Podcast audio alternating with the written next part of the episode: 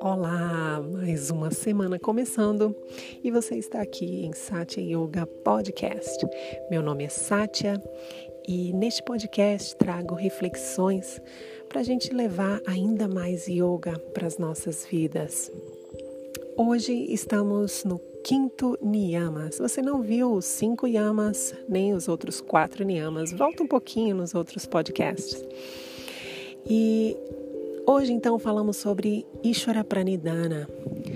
E este princípio tem íntima relação com a confiança em algo maior. Confiança que existe um controlador, que existe uma força, um fluxo que todos nós somos, de certa forma, impelidos. Claro, aqui não descartamos de forma alguma o nosso livre-arbítrio, mas até que ponto, às vezes, usamos desse livre-arbítrio da melhor forma possível?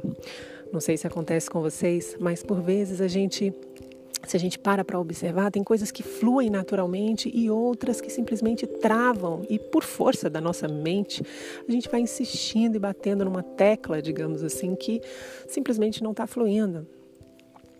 Então, como seria a gente se abrir para esse fluxo?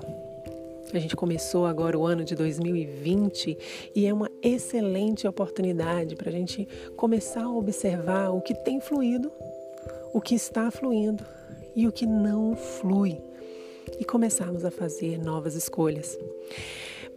Eu vinha falando sobre a mente, né, que muitas vezes coloca a gente em situações que nos tirando do fluxo.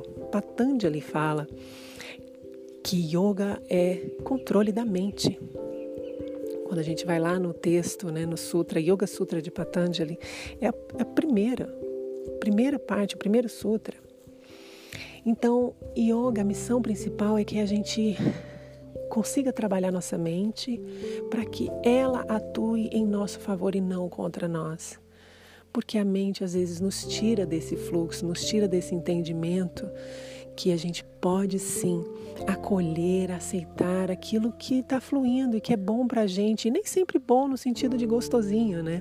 Mas é um bom que às vezes tem desafios, mas que são oportunidades para o nosso crescimento, nosso desenvolvimento. Essa é a reflexão para nossa semana. Uma ótima semana a todos. Namastê.